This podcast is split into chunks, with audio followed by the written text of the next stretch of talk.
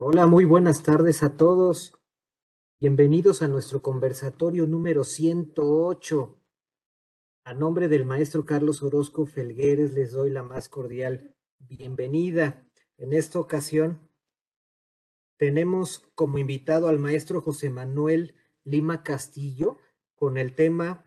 restricción y cancelación de efectos de certificados de sellos digitales por falta de materialidad de operaciones. Em, quiero presentar al maestro. Maestro, bienvenido. Muchas gracias. Eh, voy a leer un poquito de su experiencia. El maestro José Manuel es licenciado en Derecho por la Universidad Nacional Autónoma de México, especialista en finanzas públicas por el Instituto Nacional de Administración Pública, cuenta con una maestría honoris causa en la materia de política financiera por la Universidad Autónoma de Querétaro, eh, fue académico en la Universidad Nacional Autónoma de México, en la Universidad Anáhuac, entre otras, integrante de la Comisión de Asuntos Tributarios de Coparamex, de la Asociación Nacional de Especialistas Fiscales,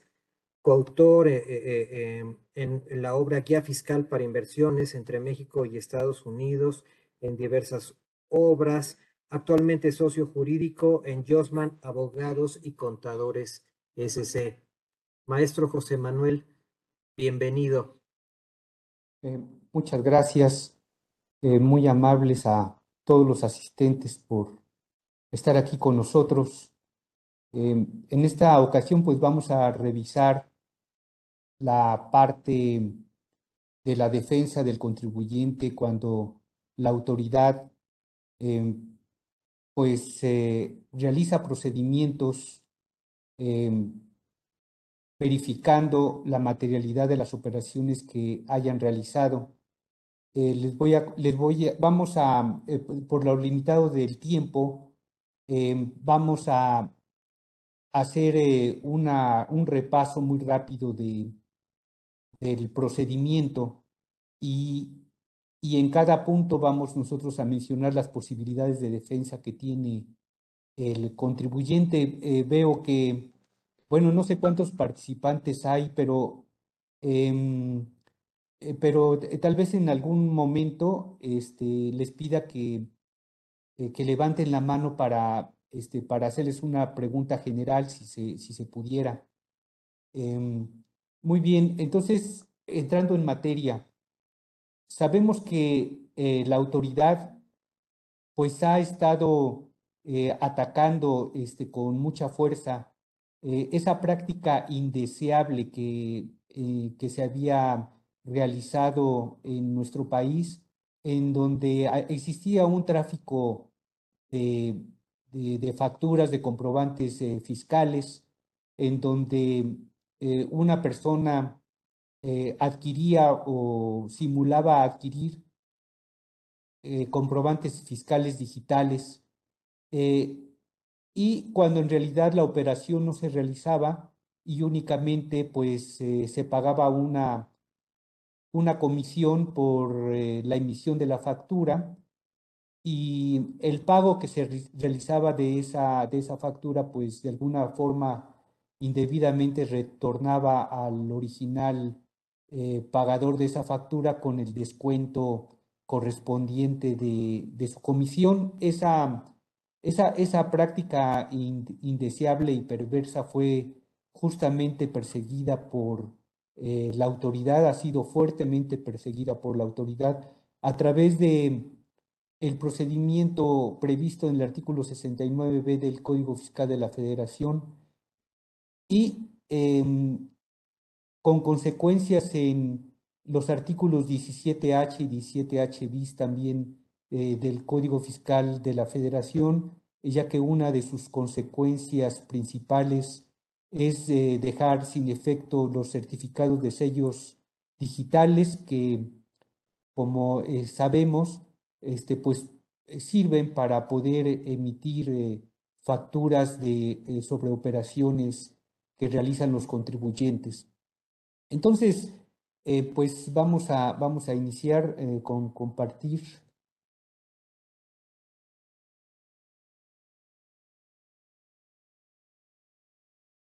¿Sí? Ahí se ve bien la imagen. Así es. Gracias. Bueno, con, esto vamos a, realizar nosotros una revisión sobre todas las posibilidades de defensa que tienen eh, los contribuyentes, porque hay que decir que estos procedimientos no únicamente atacan la simulación, sino que también eh, pues eh, vienen a ser una sanción contra contribuyentes que no tienen en orden su contabilidad, porque ahí van eh, mezclados tanto los contribuyentes em, que pueden ser simuladores, como los contribuyentes que pues no tienen debidamente respaldada su contabilidad y aunque realicen operaciones eh, reales, pues eh, si no tienen la comprobación, pues entonces pueden pasar injustamente por simuladores. Entonces, estas posibilidades de defensa van encaminadas precisamente a defender a los contribuyentes que tienen operaciones eh, reales, pero que por una, alguna razón su proveedor pues, pues incurrió probablemente en una suspensión de operaciones, de hecho, y pues la autoridad no tiene detectado, detectado que, que cuente con los activos, el personal o la infraestructura, tal y como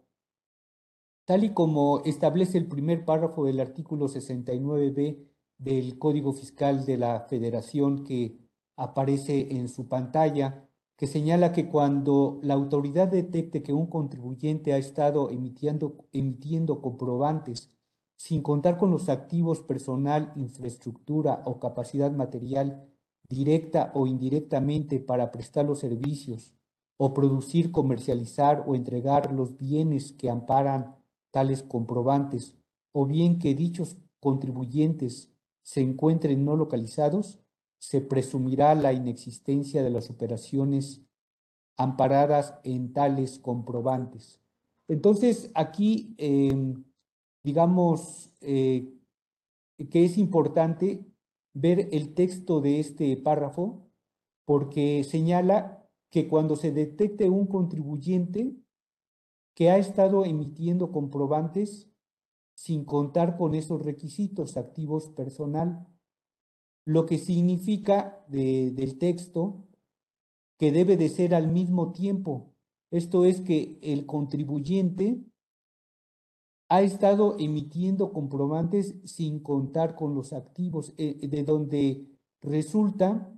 que un argumento eh, de defensa consiste en que la autoridad debe, debe fundar y motivar que, que la objeción de los comprobantes que haya emitido el proveedor debe ser únicamente durante el periodo en que, en que la autoridad haya detectado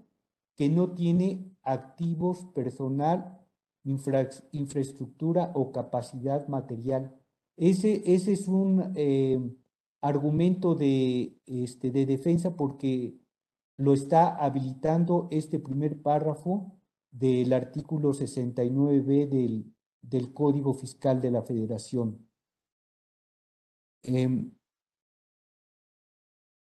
entonces, eh, la autoridad al, al detectar esta, esta situación que un contribuyente no tiene activos personal, infraestructura, pues eh, va a tramitar el procedimiento del artículo 69b del Código Fiscal eh, de la Federación, va a presumir que, las facturas emitidas por el proveedor em, este, respaldan operaciones inexistentes y y esta, esta, esta condición la, la, va a realizar a través de diversas notificaciones, eh, a través del diario oficial, a través de la página del SAT, y lo va a comunicar al proveedor a, través del buzón tributario. Eh, a partir de esta situación, pues va a tener eh, oportunidad el proveedor de presentar pruebas y argumentos, em, va a tener un, puede tener un requerimiento de información, em, tiene que contestar ese requerimiento de información que le, que le pudiera hacer la autoridad y la autoridad va a valorar y, y resolver sobre si esas pruebas y argumentos eh, son válidos para, eh, para que no, este, no lo considere como, este, como un proveedor eh, que ha estado emitiendo facturas de operaciones inexistentes. Entonces aquí, aquí lo que lo que quisiera resaltar es que el momento más importante para la comprobación em, de la materialidad de las operaciones es eh, precisamente el momento en que una persona está contratando a su proveedor. En ese momento, cuando se está realizando eh, el contrato, el pacto, pues es el momento en que, en que debemos eh, de obligar al proveedor para que eh, compruebe ante nosotros, ante, ante sus clientes, que pues que tiene eh, la infraestructura, que cuenta con el personal, que, que cuenta con todos los elementos para poder em, para poder eh, suministrar los bienes y servicios que estamos contratando. Y yo, y yo recomendaría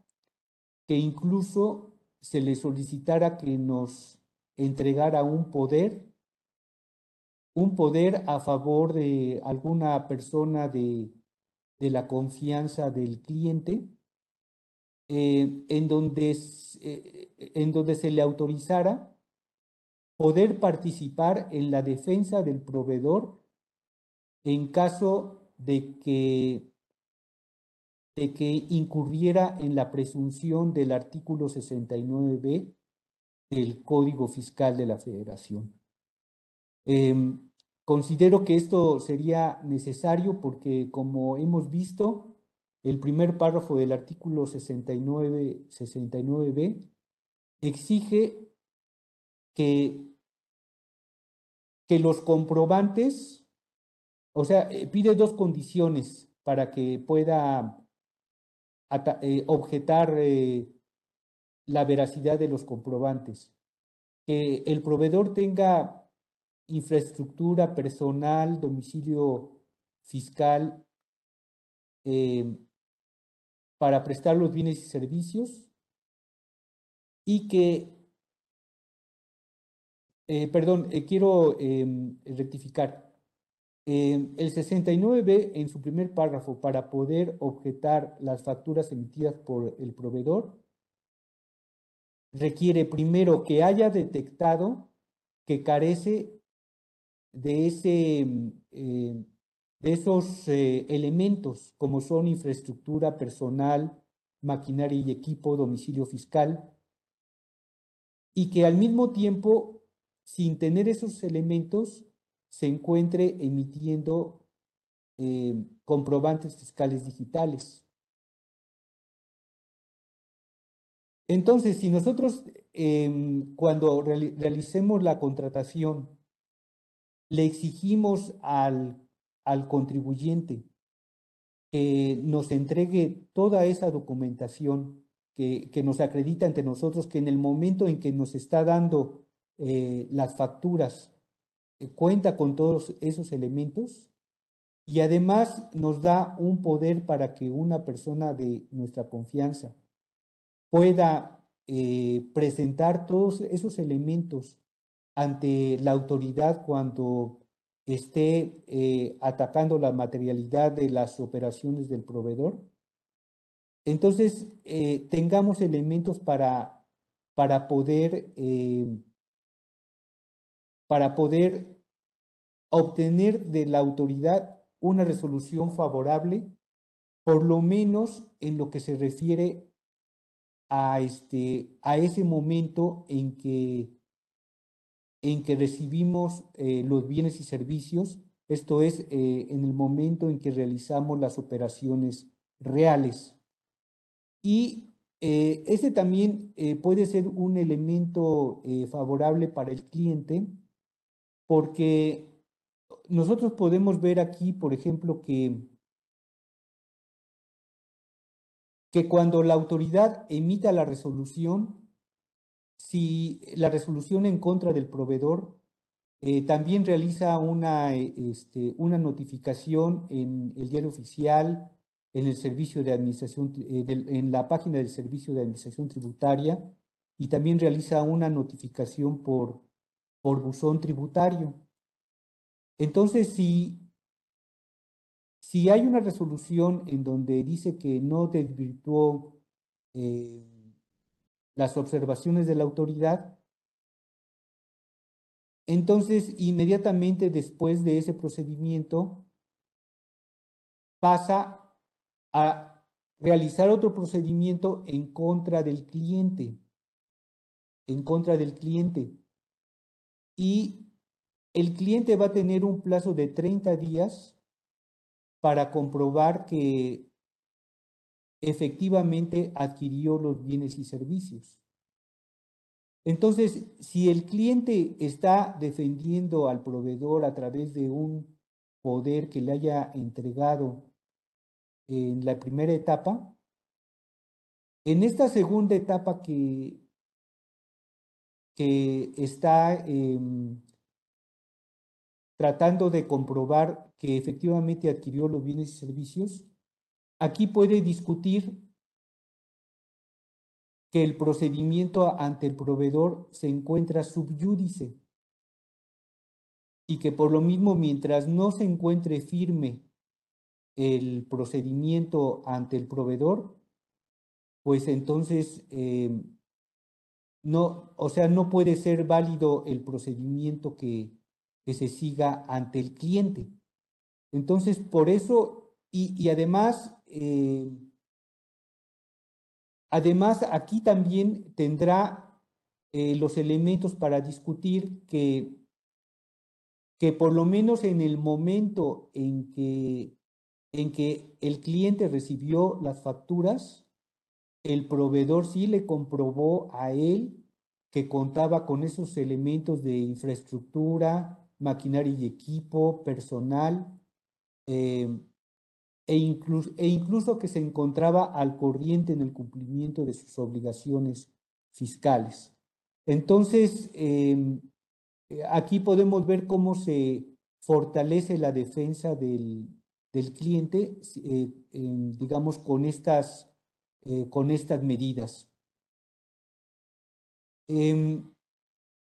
Aquí hay que también eh, observar que el artículo 69b del Código Fiscal de la Federación le pide al cliente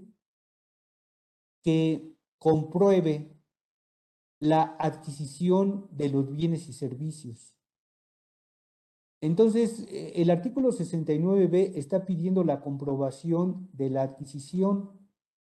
entonces, nótese que no está pidiendo la comprobación de la fabricación, no está pidiendo la comprobación del traslado, eh, no está pidiendo la comprobación de la venta. Eh, claro que todos esos elementos son adicionales, pero el punto central de la, de la comprobación es la adquisición. Entonces, siempre tiene que existir un documento donde se compruebe la entrega-recepción de los bienes y servicios. Y en ese documento, de preferencia, debe de tener eh, pues los antecedentes eh, de cómo se eh, realizó pues las primeras entrevistas entre cliente y proveedor, eh, cómo se obtuvieron los bienes y servicios, eh, pero pero puede o no estar en este documento, puede estar en documentos separados. Eh, y esto se los comento porque muchas veces he visto eh, que los contribuyentes pues entregan una múltiple cantidad de pruebas, em, eh, pruebas de, de, la, de la obtención este, de, del origen de la obtención de los bienes y servicios, del traslado, em, de la forma en que contactaron al proveedor, eh, de la forma en que vendieron los, eh, los, em, los productos finales de la empresa, pero, pero, les, pero siempre los tribunales lo que buscan es ver que efectivamente se recibieron esos bienes y servicios. Entonces, eh, pues hay que, hay que tener mucho cuidado con, con este punto. En, este, en esta situación, eh, nosotros tenemos que eh, tomar en cuenta también que el contribuyente, el cliente, tiene un plazo de 30 días para presentar una aclaración a partir de la fecha a partir de la fecha en que el proveedor haya sido listado de forma definitiva como, em, como, un, eh, eh, como un proveedor cuyos comprobantes fiscales digitales no tienen validez para efectos fiscales. Entonces, a partir de esa fecha, tiene 30 días el, el cliente para, para presentar un escrito de aclaración y poder comprobar la adquisición de esos bienes y servicios. Si al final el cliente eh, recibe una resolución negativa en el, de la parte de la autoridad fiscal en el sentido de que, de que no comprobó la materialidad de sus operaciones y por lo mismo sus comprobantes no tienen efecto fiscal alguno, le hace que no puede realizar deducciones en el impuesto sobre la renta ni acreditamiento en el impuesto al valor agregado, entonces esa, esa resolución es impugnable en juicio de nulidad o en recurso de, en recurso de revocación. Y esto es importante porque, porque eh, sobre todo en, en juicio de nulidad eh, o en el recurso administrativo, bueno, en el recurso de nulidad podemos pedir la suspensión incluso del, eh, del paso siguiente que consiste en la restricción y cancelación de sellos digitales. Entonces, eh, a través del recurso de revocación o a través del, del juicio de nulidad, estamos nosotros en posibilidad de atacar esa resolución que haya emitido la autoridad, la autoridad fiscal. Porque el paso siguiente,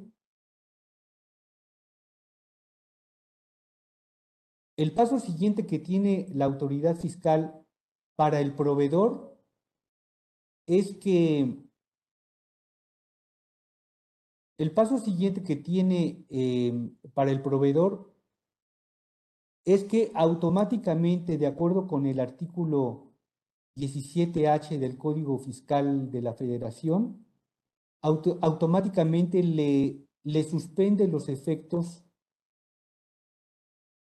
le suspende los efectos del certificado de sello digital, que como sabemos es un elemento para que se puedan emitir eh, las facturas. Esto es automático para, para, el, eh, para el proveedor y para el cliente eso está previsto en el artículo 17 H bis del Código Fiscal de la Federación. Entonces, en ese, en ese artículo, el, el cliente em, pues primero entra un procedimiento de restricción de sellos digitales. Este procedimiento de restricción de sellos digitales em, este, eh, lo tiene limitado el, cliente, porque aunque la restricción del sello digital em, pues se realiza eh, de manera provisional para que, para que eh, se le dé oportunidad al cliente hasta por un plazo de 40 días para que desvirtúe las causas de la restricción eh, del sello. Em, pues esto no, se le, esto no se permite en caso de que se haya presentado, de que se haya agotado el procedimiento del artículo 69b. O sea, cuando, cuando se agota el procedimiento del artículo 69b y entonces la autoridad le restringe el sello digital al cliente, el cliente puede presentar una solicitud de aclaración, pero no puede presentarla para desvirtuar la falta de materialidad de operaciones, sino que el artículo solamente le permite presentar una aclaración para subsanar las irregularidades. Esto es, subsanar las irregularidades significa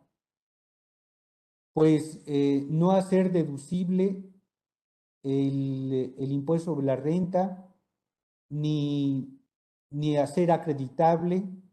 el traslado del impuesto al valor agregado, que se encuentre respaldado con esos eh, comprobantes eh, fiscales digitales que fueron dejados sin efectos, sin efectos. Entonces aquí pues eh,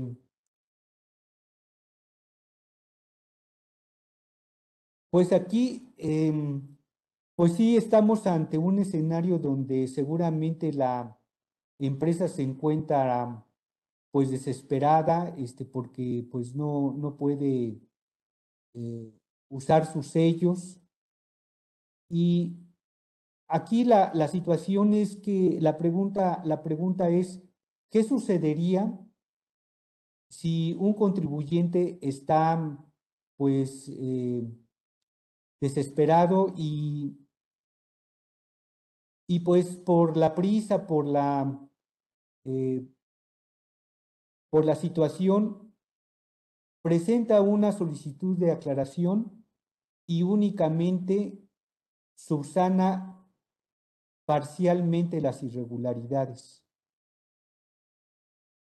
Entonces, eh, considero que aún en esta situación cabe la posibilidad de que pueda recuperar el uso del, certificado, aún de forma eh, provisional. Entonces, em, es posible que aún subsanando este, parcialmente la irregularidad, podría el, contribuyente recuperar el uso eh, provisional de su certificado digital. Em, otra, otra situación que tenemos aquí en la restricción del sello digital es que hubo una reforma en el artículo 69b del Código Fiscal de la Federación. En su último párrafo, en donde prohibió la posibilidad de que otro contribuyente, por decirlo así, le prestara facturas al al contribuyente que, eh, pues que lo sancionaron por no haber comprobado la adquisición de los bienes y servicios. En este último párrafo del 69 señala que pues también se van a considerar inexistentes los comprobantes cuando los comprobantes fiscales que emita otro contribuyente respaldando las operaciones del contribuyente sancionado. Entonces, si hay, hay una persona en situación eh, del 69B, un cliente en situación del 69B, y otro contribuyente emite facturas para respaldar operaciones del contribuyente sancionado, también esas, em, también esas eh, facturas eh, van a carecer de, de efectos fiscales.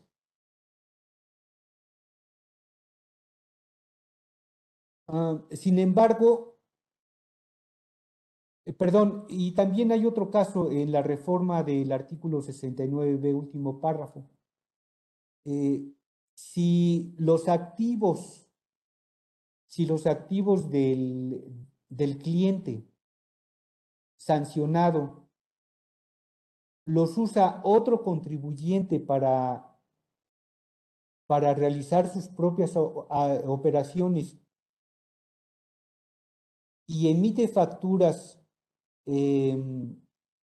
de operaciones reales que fueron realizadas con esa maquinaria y equipo, de acuerdo con el último párrafo del artículo 69b, también eh, se considerará que esas facturas no tienen efecto fiscal alguno. Entonces, al parecer, esa práctica está eh, también eliminada con esa reforma del último eh, párrafo del artículo 69b del Código Fiscal de la Federación, pero, eh, pero esta, esta situación pues es, es dudosa. Es dudosa porque al parecer ese párrafo, ese último párrafo del 69b, eh, pues lo que está castigando es el préstamo de, el préstamo de facturas, así de, de una forma eh, pues totalmente informal, porque hay otros artículos que aparentemente permiten, em, permiten que otro contribuyente,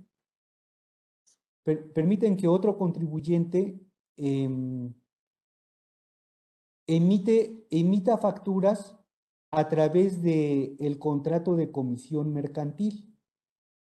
Ustedes saben que el contrato de comisión mercantil eh, participan dos personas, un comitente y un comisionista. Y de acuerdo con la, con la legislación mercantil, el comitente eh, actúa en nombre, puede actuar en nombre y representación del comisionista o puede actuar en nombre propio, repercutiendo sus operaciones finalmente al comisionista. Entonces, por ejemplo, si el, si el, si el comisionista es el, es el contribuyente sancionado y el comitente, perdón, el comitente es el contribuyente sancionado y el comisionista es, eh, es un tercero, y el contrato de comisión consiste el que, en que el comisionista realice los actos de, realice los actos de, cobranza, pues eh, considero que por lo menos pone en duda la aplicación del último párrafo del artículo 69b del, del, del Código Fiscal, porque, porque aunque se establece ahí la prohibición, eh, tenemos, por ejemplo, el artículo 35, el artículo 35 del Código Fiscal de la Federación, A ver si lo encuentro rápido. Perdón, el artículo 35 de la ley del impuesto al valor agregado, en donde, en donde establece que el comisionista puede trasladar el impuesto al valor, al valor agregado que le corresponde al comitente. Y existen reglas en, en la resolución miscelánea fiscal que permiten también realizar esta operación. Entonces, entonces eh, por lo menos queda la duda en, en, esta situación si el último párrafo eh, del Código Fiscal de la Federación eh, alcanza al contrato de comisión mercantil. ¿Por qué? Porque pues eh, recordemos que el Código Fiscal de la Federación es de aplicación supletoria a la ley del impuesto al valor agregado. Entonces, em, pues eh, de acuerdo con el artículo primero y quinto del Código Fiscal de la Federación, pues eh, este código solamente es aplicable si no existe regulación expresa en la ley fiscal especial. Y entonces, si en la ley fiscal especial, en este caso el impuesto al, valor agregado permite el contrato de comisión mercantil sin, sin restricción alguna, entonces parece como si excluyera la aplicación del último párrafo del artículo 69b del Código Fiscal de la Federación. Pues, pues eso, este, se los comento, está eh, sujeto a interpretación. La última palabra la tiene eh, la autoridad fiscal. Eh, siguiendo con con el procedimiento de cancelación de sellos digitales, aquí eh, les quiero comentar que pues también estamos en una situación de desesperación de la, de la empresa por, eh, por no poder cobrar, por estar eh, en esta situación de restricción o de, o de suspensión de efectos de los certificados de, de sellos, eh, de sellos digitales. Em, pues les quiero comentar que hace tiempo em, hicimos, una, hicimos una publicación con, em, con, en colaboración con, con, con, con, la licenciada este, Alma América Bárcenas, que fue publicada en, en Puntos Finos, y que veíamos la posibilidad de poder atacar eh, los artículos 17H y 17H bis con, con básicamente dos argumentos. Un argumento eh, que tiene que ver con la violación en nuestro, en, o bueno, por lo menos en mi concepto, para no hablar eh, este, hablar así genéricamente, pero en mi concepto em, transgrede el principio de proporcionalidad, el test de proporcionalidad eh, reconocido por el Poder Judicial de la Federación, porque tratándose del cliente, tratándose del cliente, em, pues resulta que es sancionado con la, primero con la restricción y después con la suspensión de efectos del certificado de, sello digital. Pero antes ya fue sancionado eh, con, con la eliminación de efectos fiscales de sus, eh, de sus facturas eh, obtenidas para respaldar este, deducciones y acreditamiento de impuestos. Entonces, por una parte puede ser desproporcional porque primero, en, de una primera, en una primera instancia, eh, ya fue sancionado con, con dejar sin efecto sus comprobantes fiscales. Y por otra parte, cuando, em, cuando le quitan los efectos a, sus eh, certificados de sello digitales, pues eh, esa, esta medida ya es excesiva porque el cliente ha estado usando correctamente sus, sus certificados, no está, eh, no ha sido sujeto como proveedor a, a un procedimiento del artículo 69b del Código Fiscal de la Federación y sin embargo, pues le restringe sus sellos. Entonces parece que esto, em, pues rebasa el, el test de proporcionalidad reconocido por, eh, eh, por, el, por el Poder Judicial de la, de la Federación. Por otra parte, hay que hacer notar que este procedimiento del artículo 17H y 17H bis no aplica cuando el contribuyente está fuera del artículo 69b del Código Fiscal de la Federación, porque recordemos que los tribunales eh, le permiten a la autoridad fiscal que a través de otros procedimientos diferentes al 69b del Código Fiscal pueda objetar la materialidad de las operaciones. Pero hay que tomar en cuenta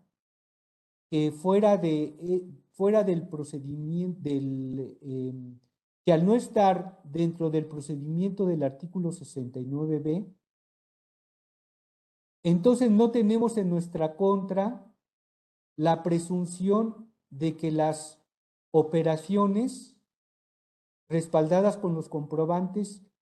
son inexistentes. Cuando estamos fuera del 69b, no tenemos esa, esa presunción de inexistencia de operaciones. Y por el contrario, tenemos eh,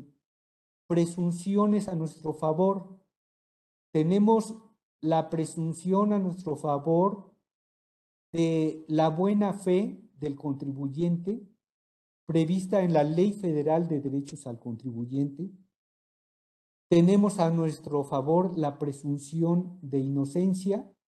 que de acuerdo con los criterios del Poder Judicial de la Federación, esa presunción es, es aplicable si, sobre todo en el derecho fiscal sancionador, Em, tenemos la presunción em, de la veracidad de los dictámenes de estados financieros para efectos fiscales si el contribuyente está dictaminado. Y tenemos además la presunción de que los comprobantes fiscales digitales son de contenido verdadero es una presunción que nos las da, que nos la da el Código Fiscal de la Federación de que el contenido del CFDI es verdadero, tenemos esa presunción a nuestro favor. Y todo esto ocasiona que la carga de la prueba sea de la autoridad fiscal y que se apliquen todas las tesis, todas las tesis que, señalan que la, que la carga de la prueba eh, de un acto simulado eh, se encuentra a cargo de quien lo asevera, cuando estamos fuera del artículo 69b del Código Fiscal de la Federación. Entonces, eh, también considero que estas Considero que estas, em, estas presunciones no han sido suficientemente em, sostenidas en los tribunales y que, y que juegan en favor eh, del contribuyente. Pues, em, pues estos, eh, digamos, estos eh, temas son básicamente los que, los, que, los que se pueden abordar ante, ante los tribunales. Y pues yo quisiera que estos momentos que tenemos todavía de margen en la hora que tenemos, que pudiéramos eh, usarlos para, para oír las inquietudes, para sobre todo aportaciones, porque sé que hay personas que tienen muchísima experiencia en el tema y quisiera oír sus aportaciones y también sus eh, observaciones y cuestionamientos. Por favor, gracias.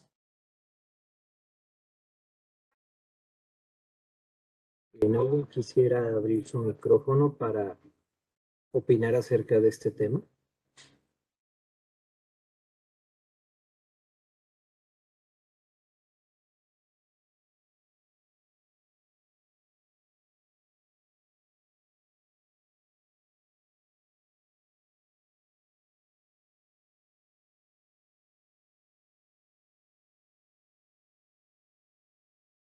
Bueno, si me,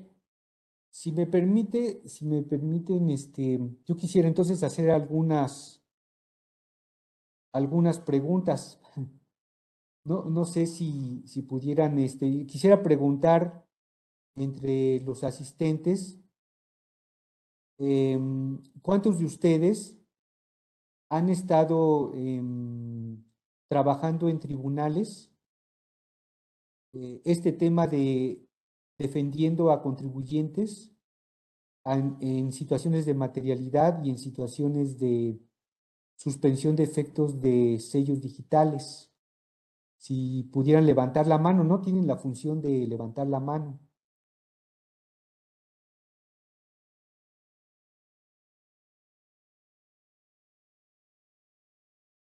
Ninguno, ¿verdad?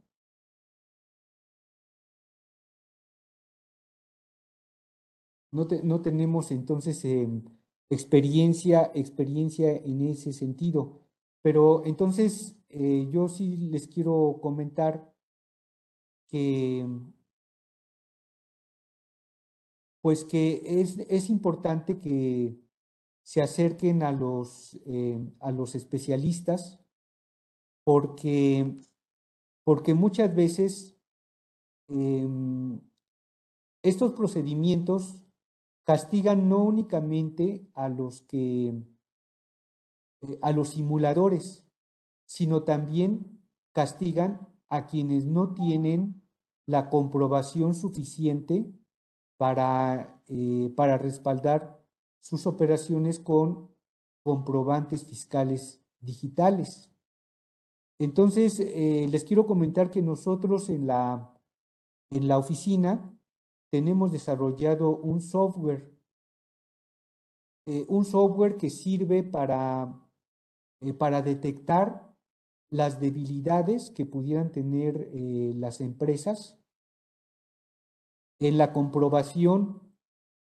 de sus, de sus operaciones ante la autoridad fiscal, porque estas operaciones no nada más tienen que ver con con deducciones y acreditamientos del impuesto al valor agregado.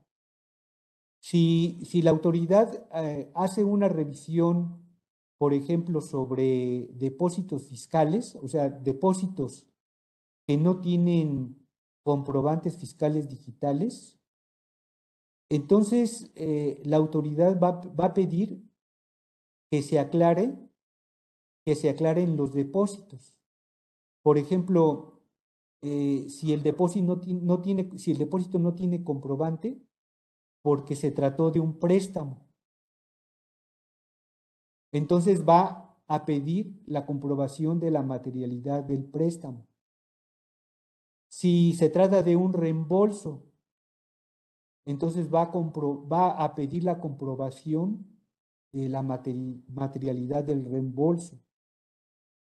Si se trata de una aportación de capital, pues también va a pedir la comprobación de esta, de esta situación. Em,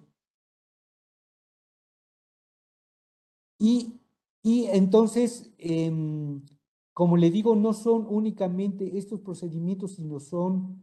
eh, influyen incluso eh, si tenemos una empresa que se dedica a la a, hacer eh, contratos con el gobierno federal, contratos de obra, con, contratos de, de proveeduría, también puede ser que lo saquen del concurso porque, porque no comprueba encontrarse al corriente en el cumplimiento de sus obligaciones. Creo que por ahí tenemos una pregunta, ¿verdad? Tenemos dos preguntas, maestro. Sí. Pregunta Marta Ríos. ¿Es solo mediante el buzón tributario que puede notificar alguna inconsistencia el SAT? Bueno, en, principio el, el artículo 69b solamente prevé que esto se haga a través de, de buzón tributario. Pero también eh, debemos eh, recordar que cuando el contribuyente em, no está localizado o incluso no tiene habilitado el buzón tributario, entonces em, la autoridad puede hacer una, este, una notificación por, este, por estrados, ¿verdad? Por estrados. Eh, y entonces puede realizar una notificación en sus oficinas, por ejemplo, eh, haciendo una publicación de la notificación y entonces da por, da por notificado al contribuyente. Entonces, eh, entonces tiene, tiene esa oportunidad la autoridad si el contribuyente no tuviera habilitado su buzón. Por ejemplo, este, todavía hay casos en que en que, en, que los, en que los contribuyentes tienen problema con su buzón porque tramitaron amparo contra, este, contra eh, la entrega de la contabilidad vía electrónica. Entonces, hay contribuyentes que, que pidieron amparo contra la entrega de la contabilidad vía electrónica y, y la autoridad, bueno, es que hubo contribuyentes que pidieron amparo contra la contabilidad electrónica y contra el buzón tributario. Y entonces eh, todavía hay contribuyentes que lo tienen inhabilitado porque, porque el, el, Poder Judicial les otorgó la suspensión. Entonces, en esos casos, este, sí puede hacer eh, otra clase de notificación la autoridad para, eh, este, para tramitar su procedimiento. Sí. Bien, la siguiente pregunta. Las empresas que venden vía Internet en muchas ocasiones no tienen equipo de reparto y tampoco trabajadores. ¿Podrían caer en el supuesto del 69B del Código Fiscal de la Federación? Ah, esa es una pregunta muy interesante, este, muy interesante, muy importante, muy este, y pertinente, porque em, el primer párrafo que vimos del artículo 69b, este, pues parece que cae redondito en el primer párrafo, ¿no? Porque dice no tiene activo, no tiene personal, no tiene capacidad material, o sea, no, no, tengo detectado que no tiene esto y sin embargo emite comprobantes fiscales digitales. Entonces, eh, eh, parece que está aquí. ¿no? Y es muy probable que la autoridad eh, este, lo llame a cuentas a través del procedimiento del 69B del Código Fiscal de la Federación. Pero entonces, a la hora de, presentar pruebas ahí, esta presentación de pruebas puede ser en dos sentidos. Uno, comprobar que sí tiene eh,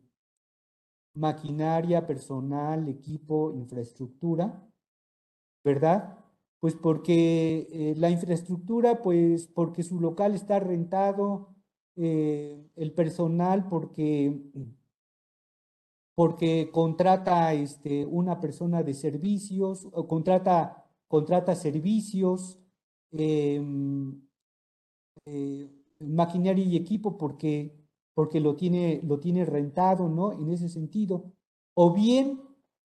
o bien puede, este, puede argumentar que no, este, eh, que realiza sus actividades sin el uso de esos elementos, como bien lo dice la, este, la participante, en el sentido de que yo sí, yo sí eh, realizo y sí, sí realizo las actividades, pero por la forma en que, en que yo opero mi, mi negocio, no necesito ni uso este, todos estos elementos. Entonces, con esa comprobación que se le haga la, a la autoridad, no debería de tener problemas en el 69B del Código Fiscal.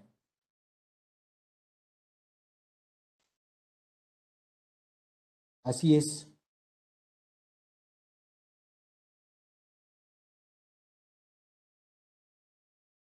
Pues muy bien, pues si no, no, tenemos más preguntas. Pues si no, si no tenemos más preguntas, pues eh, aquí, pues sí, eh, bueno, yo le tengo una oferta a ustedes les tengo una oferta. Este, miren, aquí están nuestros datos de contacto de Holman Abogados y Contadores.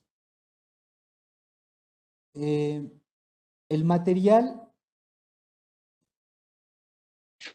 les, eh, yo, eh, si nosotros recibimos una, este, digamos, em, una solicitud a nuestro, a nuestro correo electrónico, Em, nosotros le regresaríamos el, el material, este material, junto con eh, diversos argumentos de defensa, defendiendo la materialidad de las operaciones. Y además, eh, también eh, les entregaríamos un argumento eh, que va a servir porque ustedes eh, ven que recientemente los tribunales han mencionado que resulta improcedente el, acreditamiento del impuesto al valor agregado cuando se compensa, eh, cuando, se, cuando el traslado se compensa entre contribuyentes. Entonces, nosotros tenemos desarrollando un, un argumento este, para poder hacerlo este, valer, para tratar de demostrarle a la, a la autoridad que, que sí es pertinente la compensación de los traslados del impuesto al valor, al valor agregado entre, entre contribuyentes, eh, de acuerdo a una interpretación que hacemos de la ley del impuesto al valor agregado. Entonces ese argumento se lo compartiríamos porque puede ser, eh, puede ser usado en circuitos diferentes al estado de Guanajuato, que es donde se, se publicó recientemente este criterio judicial. Entonces, eh, y también podemos darle información sobre nuestro software para detectar las posibles debilidades que tienen las empresas, para tratar de comprobar la, materialidad de actos y operaciones. Pues eso sería todo, mi estimado amigo, y muchas gracias por asistir y estoy a sus órdenes. Muchas gracias, maestro José Manuel, por su exposición. Tenemos aquí un, un reconocimiento eh, Ahorita se lo muestro de manera virtual, se lo haré llegar vía, vía electrónica, pero aquí está agradeciéndole su participación en este conversatorio, nuestro conversatorio de pues este muchas gracias, muy agradecidos y este un abrazo, un abrazo a todos y a seguir trabajando. Buena tarde. Muchas gracias, muchas gracias a todos y nos vemos en, en la siguiente emisión. Ya saben, el próximo miércoles de una a dos de la tarde. Muy amables por conectarse. Que tengan una buena tarde todos. Gracias, maestro. Hasta luego.